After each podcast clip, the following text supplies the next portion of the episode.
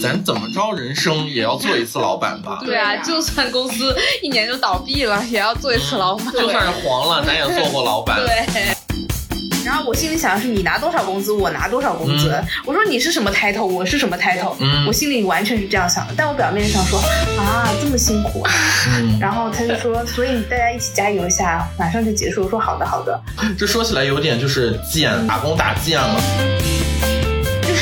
就是我们要搞公司的话，你们把一诺请过来，坐在那儿，每天给他点钱，让他在那儿看我们表演。Hello，大家好，这里是嗦饭 so far，我是张张。Hello，大家好，我是艾丽。Hello，大家好，我是一诺。一诺好正襟危坐，你要上课吗？这里有黑板吗？太久没录，有点紧张。太久没录了，要先 catch up 一下最近的生活最近大家在干嘛？我其实比较好奇一诺在干嘛。嗯，我最近就是到处跑，不是上个月去了一趟大西北嘛，玩完回来我就去了北京，待了半个月，然后因为已经有两年没有回去了。嗯。嗯，就感觉北京一切过年也没回去，过年回温州呀，哦第二个了。他是温州人，对啊，不是 literally 北京人。我一直心里想你是北京人，然后跟你讲话蹦不出几句温州话。对，你会说温州啊？跑题了，跑题了。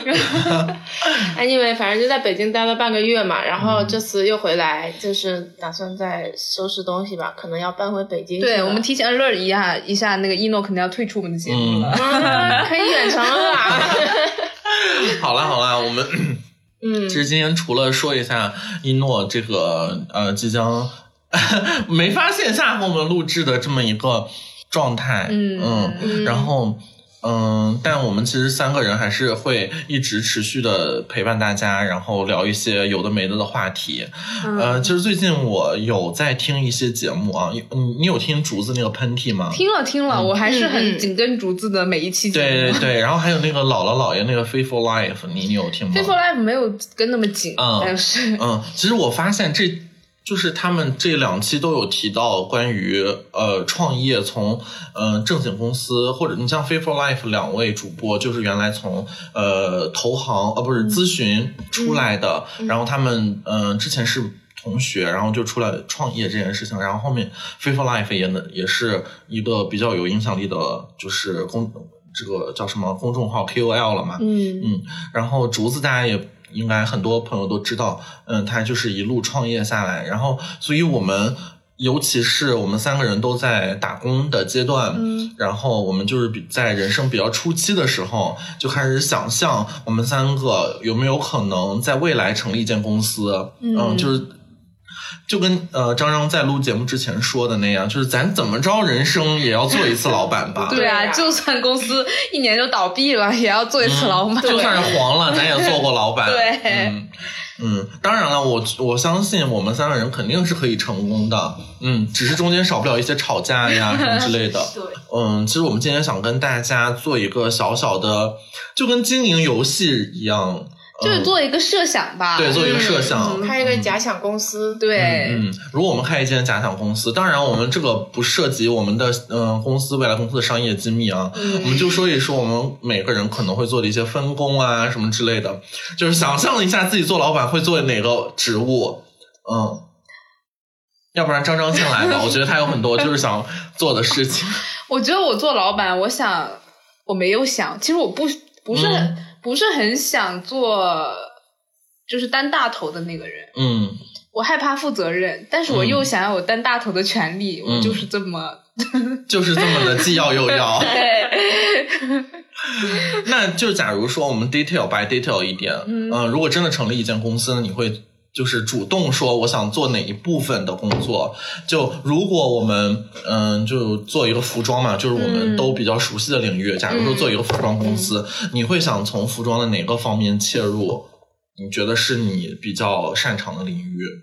目前来说还是 design 吧，嗯，就是设计。嗯，我觉得你的 design 应该是我们三个人里面最强的，因为你是一个，因为我们因为我跟你就是共同的经历，工作过 overlap 过，所以就是你的动手能力啊，或者是你的一些制图，对对对，画图，然后做一些事情的，呃，包括细心程度，尤其我觉得做衣服是一件很细心的事情。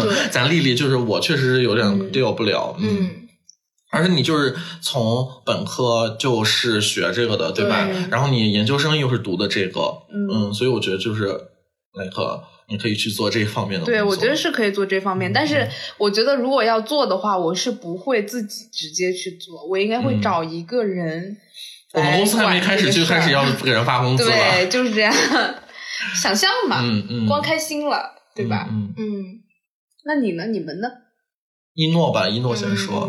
我的话，可能我更想做宣传、广告这方面。嗯比如说，包括平。但是你是那种就是宣传和广告的，就是 producer，就是嗯制作者，对吧？就是嗯。对，就是我比较喜欢营销，嗯，营销也也包括在内，就是 marketing。嗯嗯。差不多是 marketing，差不多宣传、广告、营销就都是 marketing。因为就是一些 idea 的方面的产出，对对，就是一些广告语啊。说来，我们真的挺适合做一个公司，真的 真的。对啊，你呢？我的话，我其实想做一个，如果在初期的话，我是想做一个，就是呃，推类似于推广者，或者是一个嗯，因为我说了，我是一个就是 routine 非常。follow routine follow follow 很紧的人，只要我能记住的事情啊，我是肯定会沿着时间线去做的。我我我是偏向于做一个推推进者或者推广者，嗯，就是在背后 push 别人，对，在背后 push 别人。温雅的角色，哎，把温雅的名字逼掉。温雅很厉害，我真的觉得他俩就挺挺挺搭的，他俩挺搭的，嗯。对，我昨天还在跟一诺说，如果我什么时候能变成温雅了，我就去创业。温雅就在我们。我们跟听众朋友说一下吧，温雅就是我们之前一起实习的一个公司的老板。嗯，他非常的厉害。嗯嗯。就我们到我现在工作到现在，然后学习到现在，还没有碰到一个人比他更牛的。嗯嗯。而且他睡觉应该蛮少的。对，我感觉是。就是工作的那个。嗯，怎么说？工作激情和工作热情，因为我们都工作过，所以我们知道工作你想持续其实是一件很难的事。你开始并不难，嗯，但是你要持续做下去其实是很难的。但好巧不巧，这个人就是温雅，就是一个持续性很强的人。对，而且每一天都能保持住那种工作的高强度的热情，很不容易。他也可能有烦了不想做的时候。我觉得肯定有，但是还是咬咬牙。对对，而且他是。他还有一个能力特别强，我觉得是执行力。嗯，就是如果如果我们在做一件事情的话，你有很多想法，但你永远不去执行的话，那想法永远不会转化，对吧？就是他是一个有想法且能想办法去执行的人，而且他情绪管理真的好强。哎，对的，确实。因为当时如果我在那个屋子里，我会发发，对我也会疯的，因为那里很小，然后东西又很局促，而且招过来的员工是那样的。哎，现在。就是就是师傅跟吴姐，就是一看就是老老厉害的人，对，特别厉害。嗯，但其他人我们就不做评价了，就是大家都是出来打工的嘛。而且我觉得还有一部分当时年轻的嗯同事们，我觉得还是太年轻。实习生刚大学出来，对，包括我们也是太年轻，我们很多事情都没有 take it serious。对对对，嗯。但主要是没工资，所以我才会这样子。我觉得有工资，在那个时候我们也不会很好。有工资我会加加倍会好一点，对，会好一点，因为他就是我是他是配我的，嗯嗯嗯，好，好，那那我们以后就是总结一下，我们就是不会招这种不没有工资，咱至少发一点点钱，对，实习生也得有钱拿，对，得得画个饼。嗯，有安慰金，然后这样的话，就是他们能可能做事情的时候更努力一点。对，一些畅想未来吧。嗯，就假设我们现在有钱，能够开一家公司，也能请人了。嗯嗯。但如果我们就是假如说啊，我们现在这个公司建立起来了，那我们就是业务会向哪一方面发展呢？大家就是有没有一些想法？我们就是一个畅所欲言啊，不一定是真实。就比如说你想做一个创可贴也是 OK 了。嗯，那蛮想做一个那种实业，做零件。嗯。那没有啊，不是肯定要做服装啊？以我们现在的状态来说，我们肯定会选服装这条路啊。嗯，因为最熟悉嘛，然后现在也在服装行业里待着。那我觉得，其实因为我们在服装行业里做做了一段时间，而且就是在外企，然后在就是嗯新成立的品牌，包括一诺接触了很多各种各样的。那你们觉得哪个方面其实是最难的？就是或者是最不容易的？嗯。说这话可能会很得罪人。其实我觉得是经常在这个节目里得罪人。我觉得光做设计不难，其实设计其实不难的。对嗯嗯你要符合市场很难，嗯，你要想办法推广它也很难。嗯嗯其实分开的话，每一个都对很每一个简单，嗯但组在一起的话，每一个都很难。嗯我觉得是互相合作吧，合作是最难的。嗯，每一个部门跟一个部门之间的分工和合作，而且每个人都不能掉链子，嗯，嗯，每个人情绪都得稳定，这是最难的。我我我是觉得，呃，组建供应链，一个稳定的供应链很难。哦，确实，供应链非常难弄，对这非常难搞。最难的对，因为如果你想规模化生产的话，无论规模的大小，你都要从一件衣服，我们能看到的是面料和做工两个方面。嗯但即使是这两个方面，它只虽然看起来只有两个流程，但它也会有各种各样的问题，包括两个流程中间的物流，或者是交付，或者是怎么怎么样的，这都是各种各样的问题。因为交付会直接影响你的上架时间，然后影响你的就是能不能赶上一些类似于活动或者是高峰期。嗯 那像因为我是做买手嘛，所以就是包括张张肯定也会看到。很多就是，比如说一年当中的销售数据，它其实是有起伏的。嗯虽然人人们对着装有持续的需求，但有的自然月它就是一个 down trend。就比如说现在的四月，就是一个青黄不接的 trend，嗯就是有人说年好过，春难过，嗯。就是说年过年的时候，大家都会花钱去采购一些服装，但过完年之后的春天，可能就是一个青黄不接的时候，就这个时候很多人都不会选择去买购买对，春重新购买衣衣服，对的，对的，因为春装和秋装其实它是可以嗯，有一个就是对一起穿，对都能穿。对对对，嗯，而且对于南方地区来说，你看现在其实穿短袖也可以了，对嗯，所以就是春装有一点点尴尬，然后呃，所以所以这个时候就是一个自然当 trend，然后然后你怎么样才能让你的产品的诞生的日期恰好避开这些地方，而且又让你的在这个时候。的库存是最小的，因为库存也会占用压力嘛，嗯它也算是供应链的一部分。然后包括我平常自己自己做一些工作的时候，我发现那会经常出现的是，就是说我这个货卖断货，嗯，就即使是大公司，它也会出现这样的状况，这个是不可避免的。那卖断货就意味着你在将来一段时间不可能有，呃，它因为做衣服又不是像说我炒一盘菜，或者是嗯、呃做一些食品，它马上就能产出，嗯、嗯但做衣服它需要一段时间的加工嘛，嗯嗯，而且也要排单什么之类的，这个东西就可能你一旦 delay 了这个时间点，那可能下个时间点就赶赶不上了。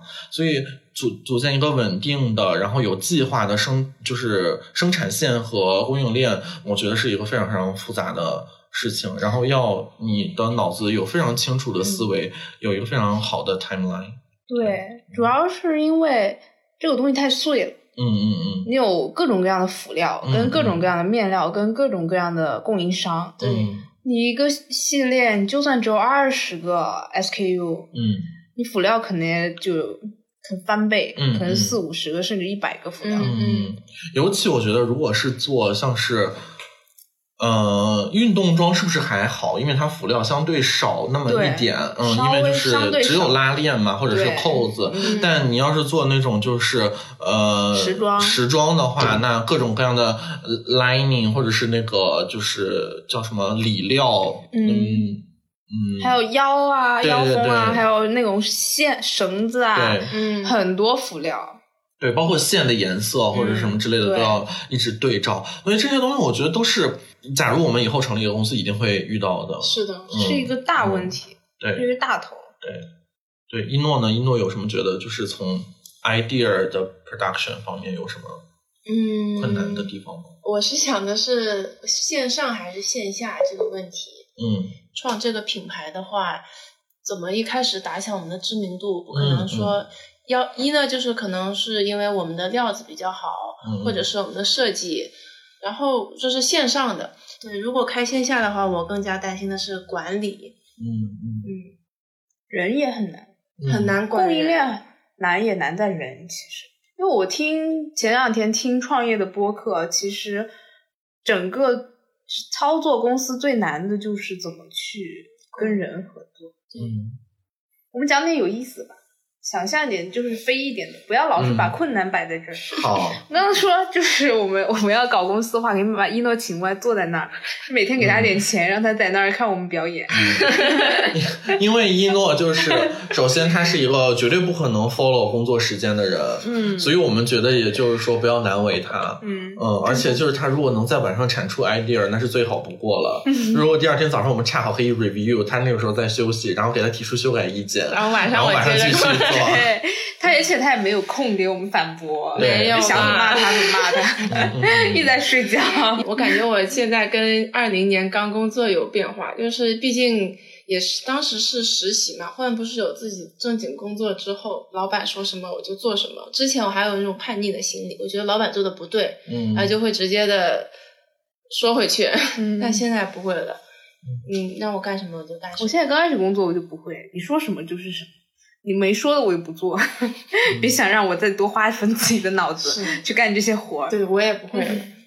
但我是那种花，我是会，就是我我我不知道我是一种非常容易被 PUA 的人，还是很嗯爱 PUA 别人的人。就是我是觉得说我消耗一点自己的时间去做工作上的事，我觉得没有问题，因为。哦，这说起来有点就是贱，嗯，就是打工打贱了。可是你的工作上的事情是指，就比如说张张上次是让他清理库存那种，没有不是那种感觉，嗯，那种会没有意义的。对，我我会做我 JD 里边写入的事。晋升，你就不能只做你 JD 里边的事，你一定要做你比你 JD 更高一阶的事情，就是至少 take 你更高一级 JD 里边的百分之十到百分之二十。就这么说有点笼统了，但我们可以就是比如说举一个简单的例子，假如我就是一个初级的阶段，我就是一个分货的，就是买货我并不参与决策，然后货买回来之后，我只是参与它怎么把它 deliver 到店铺里去这个简单的工作，那。我是不是可以在这个做的时候想想办法，就是怎么能让 deliver 变得更加合理？嗯，就比如说哪家店分多少，分多少量，分哪些尺码，它尺码分布在什么什么情况上？呃，我会想说，我愿意花时间在这个上面。就是因为我刚上班的时候，会在周六周天去公司，就是没有人的时候，我自己去公司。虽然说自己在公司的时候效率并不高，但我还是会去做。哦，但是我现在遇到一个问题，我们又开始跑题了。但因为就是讲职场嘛，嗯，我现在遇到一个问题，就是我不知道我该不该为这份工作投入心力。就是我觉得，我前几天好像也在跟艾丽讲，还跟在群里讲，我说我感觉没有在这个群，在这个公司没有找到归属感。嗯，就我没有为了他卖命的想法，而且有现在还有一种不确定性，就是我既可以为他卖命，又不想为他卖命的那种状态，可是你这才来不到一个月，就是我觉得刚进公司的人应该更常见的状态是啊，我要努力工作，对对，我要为这个公司献上我的一切。就是你让我什么时候工作就什么时候工作，你让我加班就加班。嗯嗯。但我现在没有这种想法，我的想法就是。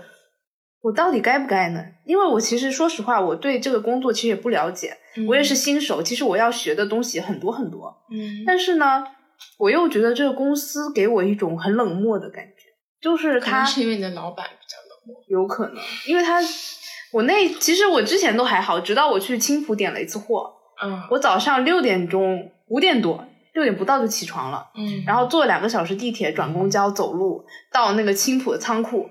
然后我在里面点货点了一天，就是中午可能吃饭就一个小时，然后也没有休息，完全没有休息，就是一直点，一直点，一直点货，点货点到下午五点半，然后我大概休息到可能六点多，还是七点左右的时候，他们那个当时因为我们是分两批点，手点跟机器点，然后机器点的那批人点完了，然后点完之后呢，就说有问题，就是录入之后有点跟库存对不上。就一大批东西需要我们重新去手点，然后去点完之后，可能我回家的时候已经九点半了，但是而且还是我我人坐在那里摆脸色，然后一直在那里说我很累，然后那个领导才让我先回去了。他们走的时候已经十点多了，听说要快十一点了，而且那一次不算不算我加班，刚好卡在清明节前一天，我们公司的那个制度是你晚上加班到九点以后，你申请加班，第二天可以晚来一个小时。如果你不用这个这一次一个小时假期的话，就直接作废。但第二天是放假，你怎么晚来一个小时？所以就是这样。而且我前一周刚好被我领导，我九点四十在浦东点完货下了班，被我领导驳回了加班申请。不是领导，被我老板驳回了加班申请。嗯，但那天也是周五。周六也上不了班，那他这个规定应该更明确一点，说下一个工作日。他就是如果你周末加的班，他就不不给你调休了。我就觉得很多细节上的东西会让我觉得这个公司太哎太太压榨，对压榨那种感觉。嗯，我我是觉得啊，就是我我不是为那个资本家开脱，我是觉得所有资本家肯定都是坏蛋，就他们一定是在压榨打工人。但其实想如果想象一下，我们今天的主题是我们变成资本家，嗯，我想我相信我们也会用同样的方法去压榨别人。我觉得这个是没有办法就是避免的，因为制度永远是有一个公司制定的制度永远是。呃，倾向于企业本身，而不是倾向于劳动者。就是我们在市面上为什么你刷小红书经常能刷到说神仙企业有哪些哪些哪些哪些？那你看一下它的企业有什么，就是不是九九六啊，它就是神仙企业啊。嗯，那个有个下午茶啊，下午茶就是一杯那个喜茶加一个小小甜点，那就是神仙企业。我想问，这神仙到哪儿了？这神仙在哪儿了？对吧？但是对于只有从侧面能反映到不加班反而给下午茶这种基本操作，居然就可以被称为神仙企业。也就是说，更多的企业其实是不神仙的。嗯，就是更多的企业它其实是很普信。嗯，就它就是一个很糟糕的地方。所以我也理解啊，其实你说的那些我都理解。然后。我也想通了这件事情，所以我在寻找自己的位置的时候就变得有点困难。嗯，就是我到底是要倾向于就是加班呢，还是就多学一点呢，多干点活呢，还是啊交多少干多少？我现在的状态是有时候干活，有的时候是。有的时候可以加班，有的时候又不加。我觉得这样是正常的，就是你不可能要求你自己一直加班，也不可能就是说一直摆烂。就是人他一定是在一个 balance 上的。就比如说我上周，呃，我请了一个周的假，将近我，因为我上呃不是上上周，只有我周一上班了，然后剩下的那六天都没上班，我回山东了。然后呢，我我第二个周就是休息完了之后，那天早上。应该是九点半到公司，我就是九点不到我就到公司了，嗯，然后正好碰到了我的 D director，嗯，然后我就跟他说你来的好早啊，然后他说，然后他说啊，我都来了一个多小时了，嗯，就是对于一个 D 来讲啊，首先先不说他人怎么样，嗯，至少他在工作上就是能够提前这么久来公司，所以我就觉得说，呃，包括我自己，我会 P U A 自己说那天一定要早一点点到。就是毕竟前一前一个周都在休息，就是你态度至少要拿出来，无论你是怎么怎么样。然后呢，D 看了也会说啊，你你今天来也挺早的。虽然他自己说自己来的也很早，但他他他也会说，OK，你今天来的也挺早的。然后你今天来是不是也要有很多 report 要做？就是他自己 assume 你你会在这里做东西。嗯，就是我觉得就是这样。就是如果你工作，你不可能哦。还有一个很重要的事情要说，就是我那我上个周只有周一来的早，剩下都是迟到，大迟到，就将近十点才到。但是就是因为我周一早到了，我觉得他心里可能会 concern 一点，说啊，OK OK，他至少态度还在。嗯嗯，我觉得就是这样的，就是嗯，如果你想要持续的嗯摆烂是不可能的。如果你周一你就十点到，然后你后面都十点到，他会觉得你这个人无药可救。对，但你至少周一把态度拿出来，剩下我几天我觉得。OK，因为这就是人性，就包括我们刚刚说的，就假如我们自己有公司了，招到的人，我们看到下面的员工，举一个很简单的例子，就是出现我这种情况，一个周没来，然后下一个周还是照样每天都迟到，我也会觉得说这个人是不是有问题啊？态度不正，对，态度不端正，对吧？嗯，虽然就是这个人有可能是一诺。他是 founder，的好吗？OK，他可能是 founder，就是没有人敢说他，嗯，但是会被一些员工说小话，说哎那个就是那个嗯 communication director 为什么每次都来这么晚啊？哦，他说他是 founder，哦哦，那行吧，就这样的小话，一个小剧场会在。创业跟打工还是不一样，创业的话，创业可能会来更早，对，早六点甚至就打地铺了，对你甚至不会回家，对对对，而且我我我其实大学室友在创业，他做做餐饮品牌，做呃烘焙品牌，在哪里？呃，在山东老家那边，然后我就觉得挺辛苦的，嗯，然后他胖的也挺快的，就说明压力肯定是在的，然后就是。呃，肯定是不规律的，因为他之前大学的时候健身，然后打篮球，然后整个人比较 fit，然后现在就是 like fat，嗯，就是就是我，嗯，我觉得创业过程一定不是那么顺利，但我我想说，如果一定要说什么能坚持下去，那就是我觉得在 follow 自己的一些 step，follow 自己的一种目标，嗯，才能坚持下去。我发现整个公司除了老板，没有人。真的 care，真的 care 这个公司是怎么样？嗯嗯，就没有人把它真的当做自己的东西。嗯，就还是说来这儿赚钱，来这儿打工而已。但是我感觉就是，我是刚进入一个公司的时候，我还是想把它想要用心的去一起做好这个事情。嗯嗯。因为如果只为钱的话，我可以干各种各样的事情。嗯。所以还是想要看他成长。就是感觉做久了之后吧，老板就有时候有些摆烂心态啊，或者是。会影响到我，嗯，或者是有一些有一些误会啊什么的，就是什么都锅都砸到我头上了，嗯，之后就会觉得算了，你就让我做什么做什么，对，就会有这种感觉，就是一开始会觉得，就是互相都要拿态度出来，就是你可以事情可以这样做，但你的态度是哦，我不想让你加班，嗯，我不想让你那么辛苦，嗯，我们是一家人，你态度得拿出来。对，就是所谓的企业文化，但我们都知道企业文化是 bullshit，但就是它依然存在，对对吧？嗯，而且是个双向选择嘛。有些老板就感觉自己是呃配你的，就必就是必须得要命令你做什么做什么。我觉得这样的话没有互相尊重。员工现在员工其实也很有脾气，零零后整顿职场呀什么的。嗯，对，你不用说别人了，包括我们自己都是有脾气的。就是我们跟之前的那些打工人是 totally different。我自己在上班的时候能感受到，就是更年轻的一代明显是不把老板放在眼里的。虽然他给他发工资，嗯嗯，对，就但是就那点工资，就是好像对对，他也就那点工资反而有点侮辱人了。对，很多的时候，嗯，你就那点工资，你还想让我怎么样呢？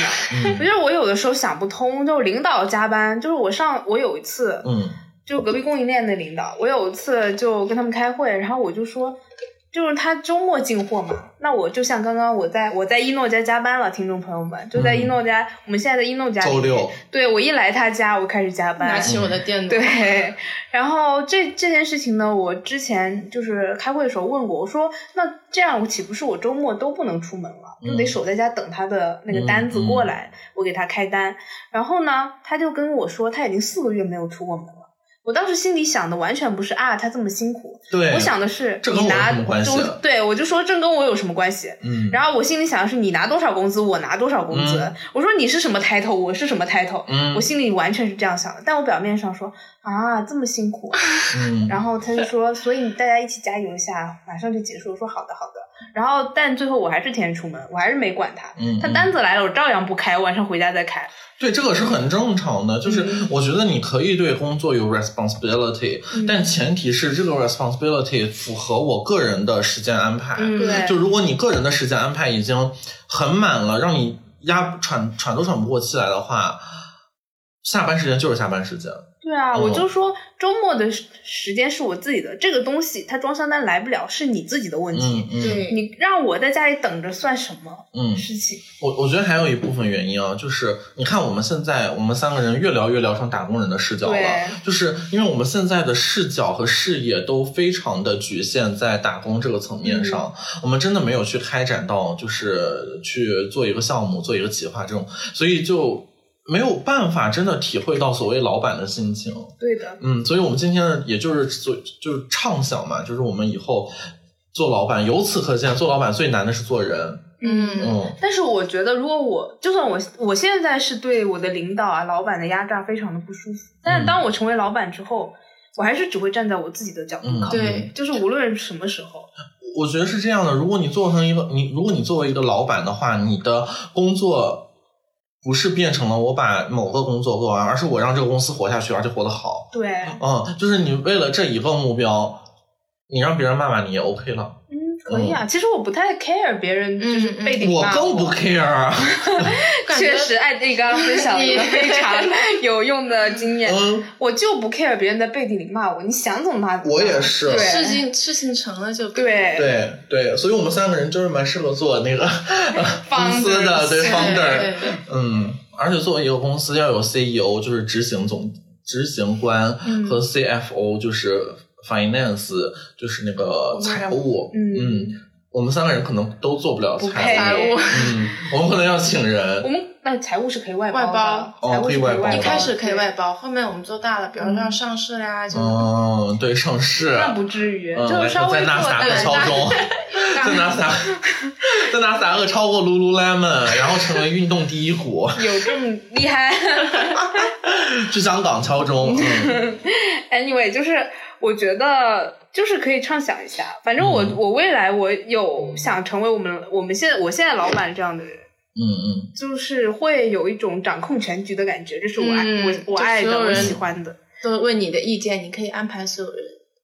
倒也不是这样，就是他有很得就是一个多你作为一个扛着大旗往前走的人，嗯，他不是所有人 surround you 就是去嗯服务你的想法，而是你在带领着一个 team 往一个未知的领域走。我我其实特别理解你这种，因为我小的时候特别崇拜的一个职业是科学家。嗯就那个时候，我还不知道科学家是写垃圾论文的东西。呃，sorry 啊，不是指所有的科学家，我在这儿敬佩所有为科学事业奉献自己的人。然后同时，我只是因为我认识了一些人，他们是科学垃圾，嗯嗯，所以呢，就是呃，先不说这个，但我觉得科学家之所以小时候让我崇拜，是因为因为他们研究的方向是人类没有触及过的领域。嗯，就是我就觉得这种事情就很酷，就很厉害。其实放在企业家身上，它是同样的，就是你带领一些企业去一个呃未知的地带，去开拓自己的市场，这件事情也是一个非常有那个词叫什么 entrepreneur，entrepreneur，对我没发出来这个词，我不知道就是企业家精神，是不是？哦、嗯，哦，好嗯像知道，对对对你这样对说我就知道对。，就是很多很多地方，而且我很奇怪一件事啊，很多招聘的那个 responsibility 里面写着你要有企业家精神。我想说我要有企业家精神，我还在你这儿做什么？但其实转念一想，他想让表达的其实就是你要对你的工作有一个 responsible，就是你要对你的工作有非常强烈的责任感，把公司当成你自己的一个事业，对吧？嗯嗯嗯，但我前两天听那个竹子的播客，他说你找合伙人一定要看他的人品，嗯，而不是就是他能力可能更次一点，比起人品。真的吗？嗯我觉得我们三个人人品应该还可以吧，对可能我最就是差一点。因为你可能能力不足，你可以一直 push 他，对，嗯能力 push 他努力嗯，push 他学习。嗯然后你肯定 founder，你合伙人你也不会找能力太差的，肯定跟嗯你自己是齐平的。但是人品就是，如果以后遇到什么困难，嗯或者有什么资金上的问题，他你确保他不会抛下你就走。我觉得诚信最重要。对我来说，不论不论是什么合伙人还是交朋友啊，就是诚信最重要。因为就我最近就经历过被人，被人骗，也不是被人骗，就、嗯，诚信危机。对对对，嗯就是因为我一开始就很就会我会百分之百相信他，但是哪、哪怕他只要出现一点点裂缝，我觉得这个人完全不行，嗯嗯，嗯，诚信真的很重要，很重要很重要。是的。但我觉得我们未来蛮适合做，先把这个公司做好吧，好吗？真的真的我们现在这个缩饭缩饭一点都不努力。嗯，但主要是我们没有全情投入。但我但是我说说句实在话啊，相对于我生活中其他的东西，缩饭 so far 是我全情投入很多的一件事了。嗯，我也是，我也是。嗯，除了 except her，、嗯对对 对，他只投入他自己，他只在乎他自己。所以他只能他去要做 producer，就是他要全情投入 producer 的事情。对对对，让他嗯投入那玩意儿就行对了。对对，其他的事情都不用管。对嗯谢谢啊！你就两点上班啊，十二点才。哎呀，我们哎，做生意不一样了？嗯，我们期待着你的那个改变啊。嗯，然后，然后我们其实有想有想有想考虑时间表谈的问题，就是做两做两年工作，打两年工，然后看看能不能攒一些钱，或者是怎么怎么样，或者是哪怕家里支持一些嘛，对吧？就是因为毕竟我们也不在上海，我不在上海买房，对吧？你可能要买，你再说，嗯，反正你的公积金会被拿出去的，我的公积金会拿出来，就是作为那个呃创业的那个开始，嗯，创业资金，咱就是说怎么凑个就是呃二三十万、三四十万，就是来一个，嗯，差不多五十万左右就可以，好，嗯。开一个公司，嗯，五十万就能开公司吗？十万就可以。嗯，但是我觉得是做服装的话，我觉得服装可能会多，嗯，但是可能前期吧，我们只是做一个一个一个一个浅浅的畅想，这个当然不是完完全全的，我们经历过非常严肃的讨论。嗯，其实今天所有的节目也是我们第一次讨论这个话题，嗯，对，而且其实我们三个人就是。偶偶有探讨关于创业的问题，才讨论到这个呃题目的，所以说这根本就不是一个非常成熟的想法，只是我们自己在假想，对假想假想公司。但我想，就是那假想的话，那我们定一个那个细分类目吧。我们如果要做服装的话，有点涉及商业机密了。哦，也是，那先不要讲。嗯，当然先不要讲。对，做服装，嗯。不过跟未来的那个市场变化也会有关系。如果我们真的要做的话，所以现在想做什么呢？嗯，现在的话，我真不知道，其实。但是我我我我之前前一段时间，我其实有在想这个问题。嗯。嗯嗯，这不算涉及商业机密我就是结合现在的状态吧。对。因为我。我是最近迷上了跑步，而且我发现我身边的跑步的人越来越多。然后我最近又恰好看到一篇文章，就是说经济下行期的时候，跑步的人会变多。这是跟就是一些逻辑上的事情有关。当然了，这也不是一个百分之百有大量数据支撑的这么一个结论。嗯，只是说有这么一个可能性嘛。然后，如果是做跑步的话，其实我发现跑步的人里边，嗯，跑步只是一个。分类啊，就是大多数的运动里面，只要你做的比较精深，而且有自己特色的人，呃，特色的品牌是会有很多拥趸的。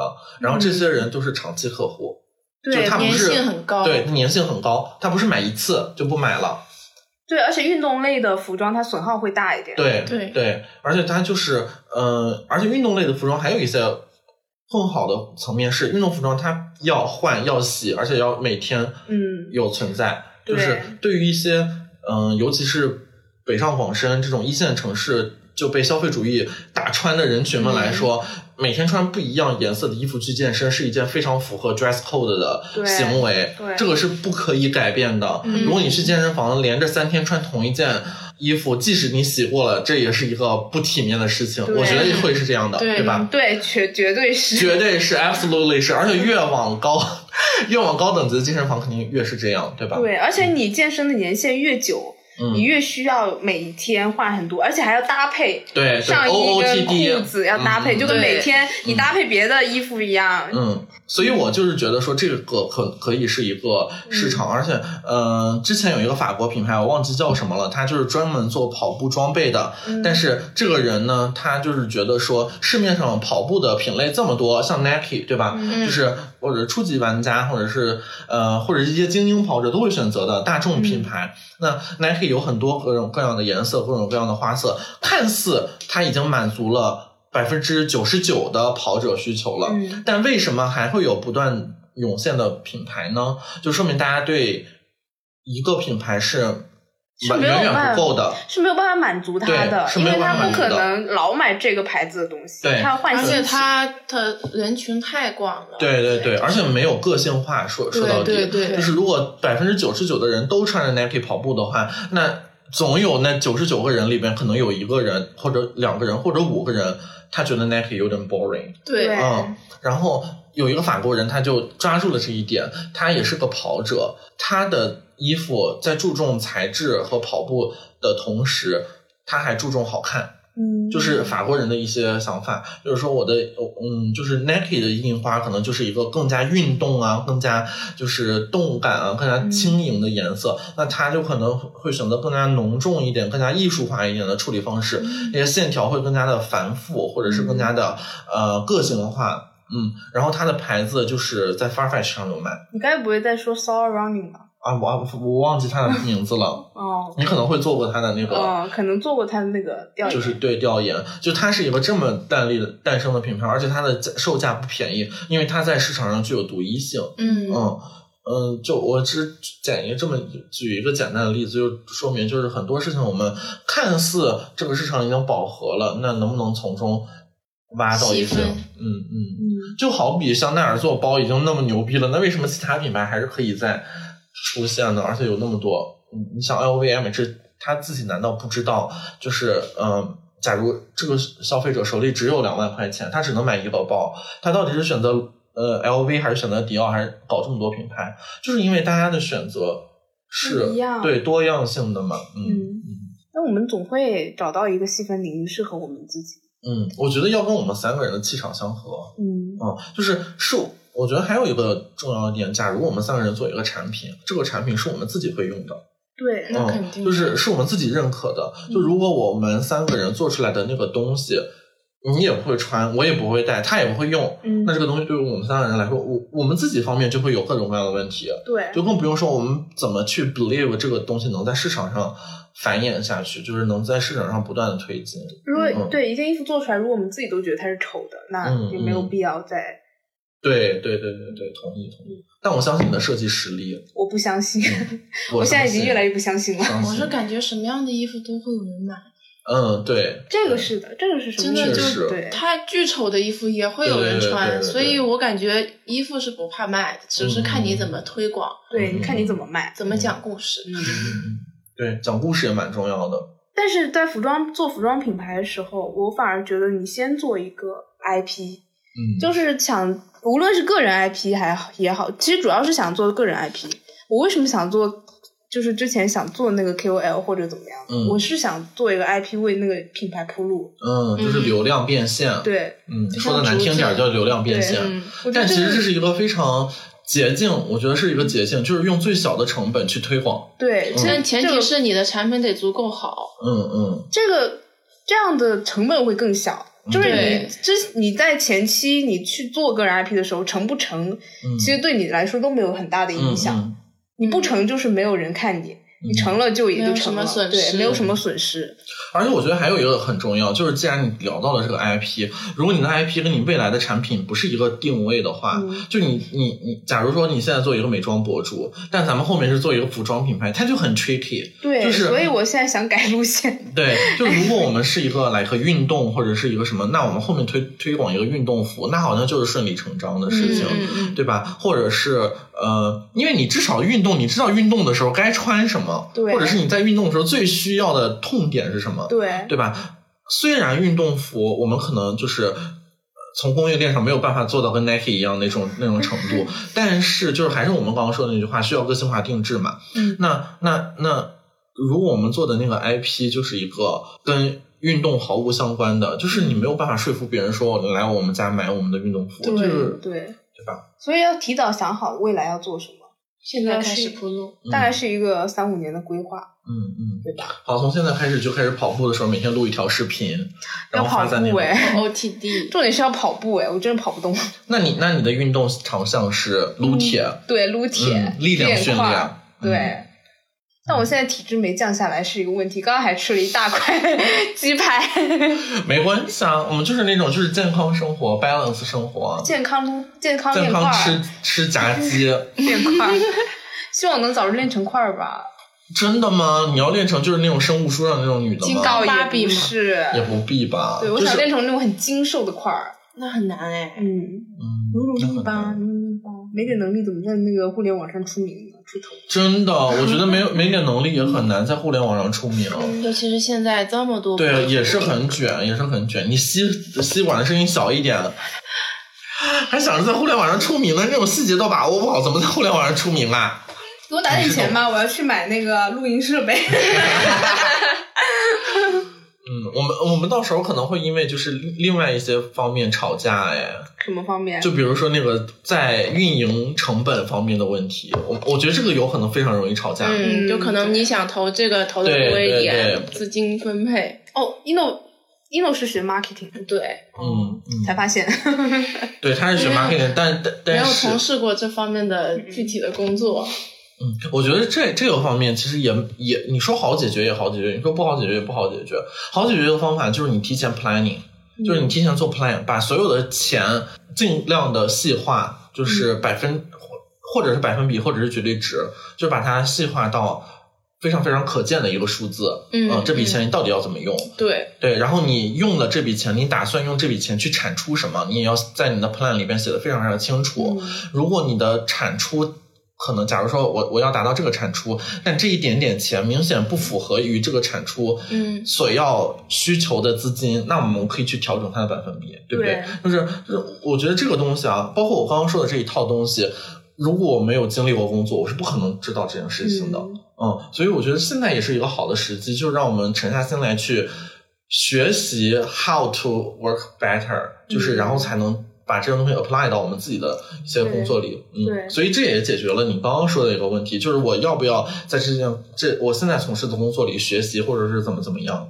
嗯确实，我觉得嗯我的意思是我到底要投入多少精力在这份工作里面？嗯，我觉得你不要这么想了。我觉得，嗯，当然我不是在 PUA 你，我是觉得说，如果你把这个事情想象，嗯、尽可能的往你自己觉得我要为了自己这个嗯。的成长工作，而不是为了老板工作。嗯。嗯，如果我能为了我的成长去做出这样的努力，我觉得我可以接受。对，就是从远远期的规划，是我能为了我们未来的品牌做一些嗯。嗯成长的话，我可以接受。那从近期的规划，就是说我能为了我的升职，嗯。我的我的 title 能往上走，我的、嗯。我的嗯、呃工资能走上去，嗯，我我做出这个努力，那我我可以接受。对，嗯但是这些东西都，其实因为我入职时间太短了，嗯嗯嗯我还完没有完全融入到这个公司里面，这也可能是原因之一。嗯，我觉得就是确实是需要慢慢来的，这个这个没有很多事情都没有办法一蹴而就。嗯包括嗯，我们再说一个话题吧，就是我还是觉得说，呃，如果假如成立一个公司的话，到什么准备到什么程度才算可以成立？就这个问题，因为我之前有一个朋友跟我说，他说如果我要成立一个公司，他的给我的建议是，如果你有想法，你就要尽快去布局，因为你永远没有准备好的那天。对对对，嗯我的想法，我其实没有觉得什么东西都要准备好了，你才能做一个公司。你甚至可以先把公司注册起来，你再去做。嗯嗯好的，那今天我们开始想吧。叫什么呢？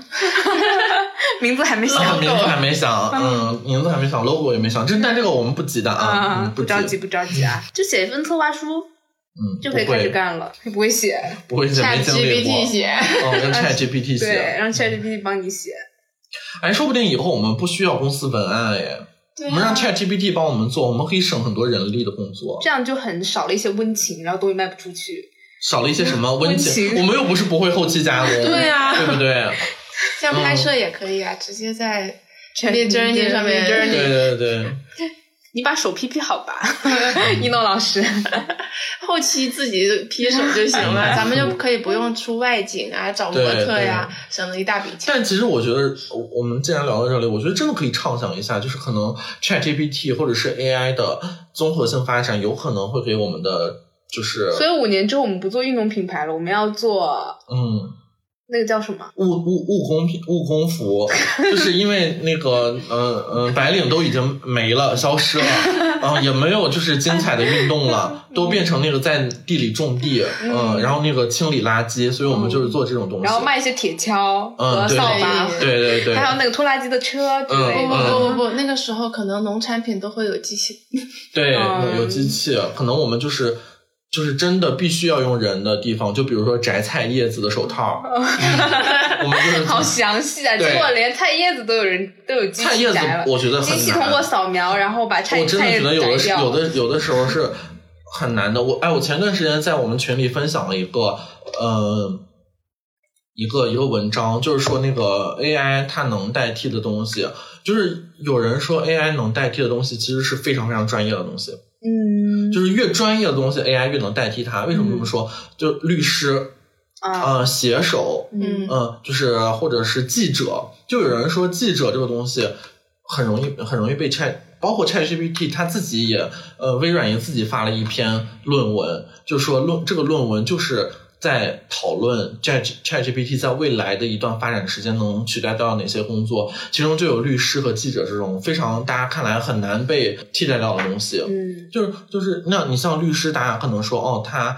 嗯，毕竟是要，毕竟是要就是呃去为人辩护，他有很多层面是要去思考的，就是要大脑运作的很多。但是我觉得我反而有个想嗯法，说律师不容易被替代掉，因为律师除了他的专业性之外，他还要和人相处。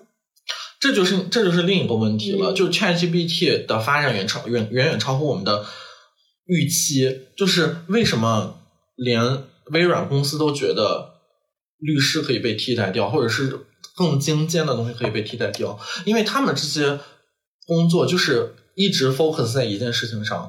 无无论是法条也好，或者是呃写作也好，就是 focus 在一件事情上的工作是容易被替代的。嗯，什么什么工作替代不了？老板替代不了。嗯，因为他要做很多哎，因为他要做决策，对他要做决策，决策是不能仅仅靠数据去做的，因为很多事情是没有办法被数字化的，嗯就它是一个任务，它是一个模型，这个模型不是可以用数字去去完成的，嗯，所以我觉得我我们以后要不然就是做老板，要不然就回家种地，只有这两个选项。还可以嗯在门口捡垃圾，连垃圾也有人。我觉得连垃圾可能会有对对，因为识别是很容易的？种地也会呀，那那种地也全自动化了。种地现在已经将近。但其实越是考验体力的东西，越不能实现自动化，因为因为用体用人身体去做的事情，很多都是这个东西只有你能判断。就比如说开车这个非常非常简单的事情，就是大家都在去研究自动驾驶，为什么自动驾驶完全就是包括我自己去尝试那个特斯拉的自动驾驶，哦，确实很牛逼，但是我一旦开始自动驾驶，我心里就发慌，就发慌。但你有没有想过，可能是因为没大家有些人在用自动驾驶，有些人没有。当你这条路上所有的车都是自动驾驶的时候，它会连成一个 system。我知道，但还有一个问题，system 也是恐怖的。就我们聊的越来越大啊，就是这个路上，路是一个一条路，它不仅有车，它还有很多未知的东西存在。嗯，就就就很简单，就是高速公路上突然窜出来一只动物，AI 要想很多东西，这个东西到底是什么东西，就是到底去怎么识别它。但会不会就有几条路，它就是封闭式的，有 system 的但是意外驾驶的路？判断不了。我觉得意外很难，就是意外是一个，我觉得人发展了这么发展了这么久，我们发展进化的最成功的一个点就是趋利避害，但这个 AI 是真的没有办法。嗯，嗯，好了，我们就是聊的有啊点远了不要聊嗯 AI 了不要聊 AI 了，有有可能体现我们的无知，对，你就蛮无知的。嗯，我们有可能在未来的一段时间好好了了解一下 AI，再跟大家讨论这个问题。对对对，我觉得我们的播客蛮蛮蛮不专业的，这也是就是一直不火的原因。对，但我们的播客就是止步不前，这是为什么呢？所以我觉得这期节目有必要跟小宇宙那个领航员来讲一下，我们就是确实有在努力，然后而且我们的期数也蛮久的。嗯，嗯其实蛮久，被删了几期，嗯，我们有触碰到一些道德底线的问题嗯吗？对。总之今天我觉得讲的还蛮多的，然后嗯说我们完全没有围绕在我们的主题，老是在做一些发散的思维。但这是很正常啊，这是我们以后成立公司的状三五年之。后，这个确实有可能就只员工就没有了，只有我们三个人在干活，所有都可以派给 AI 做。对嗯对，而且我们就是我们三个人，可能真的在讨论一些事情的时候，就会变成今天的状态。哎，我觉得很有可能就是在乱想。而且你有没有想过，就算有嗯 AI，、可能买一台 AI 回来的钱，我们都要吵一吵。对对 对，我要大吵，然后你就是那个不支持 AI 的人，然后我跟一诺就站在 AI 这边，我说我需要一个 AI，嗯，然后然后你说啊，我做戏做一个衣服要什么 AI，为什么要贪这笔钱？嗯那你还挺适合管钱的。嗯，我不适合，我不行。行，那我们今天其实也聊了蛮多的了，我觉得差不多也是，呃，怎么说呢，就是蛮完整的这么一个、嗯，一个一个。topic，我嗯没，我完全没感受出来有头有尾。我觉得今天挺散的。但是有意思，我觉得蛮有趣的。嗯好的好的嗯，因为做梦这件事情就是很有趣。嗯，我就怕对我们来说有趣，对听众来说就是一个大无聊。无所谓那没事我们开，心无所谓，我们开心就好我。不开心，听众数涨不上去，我不开心。你看，你这个就是我们很 entrepreneur，就是那个企业家精神了啊，就是要带着这个团队往前走。对对对，我看结果。OK，那聊了这么多，也希望大家。对我们的节目有一些个反应啊，别光听，也要做一些就是点赞、转发、收藏、评论。嗯，那个小宇宙可以点小心心，这样就可以让更多的人看到。同时呢，你们也可以在除了小宇宙之外的平台找到我们，包括喜马拉雅和苹果 Podcast 这些东西都是同步更新的。然后对我们的节目有什么意见或者建议，欢迎你在评论区里留言。当然，如果你要想跟我们更加亲密的接触，也可以在小宇宙里添加我们的微信。信，那我们在这里也说一下，请添加 A L E X X I A O L I N，就是 Alex 小林啊，这是我的小号，大家就可以得到我的小号，跟我激情聊天。那同样，我们也可以把你拉到我们听友群，然后跟我们快乐互动。嗯，好，今天的节目就到这里全部结束了，感谢大家的收听，我是丽丽，你是丽丽，你是哪门子的丽丽？我是我是那个呃 founder 那个三 founder 三 founder 丽，嗯嗯。Founder 三之一。Founder 力，我是 Founder No。Founder No。How are you? What is you? 我想不暂时想名字。那 Anyway 就是祝大家生活愉快，我们下期节目再见，拜拜。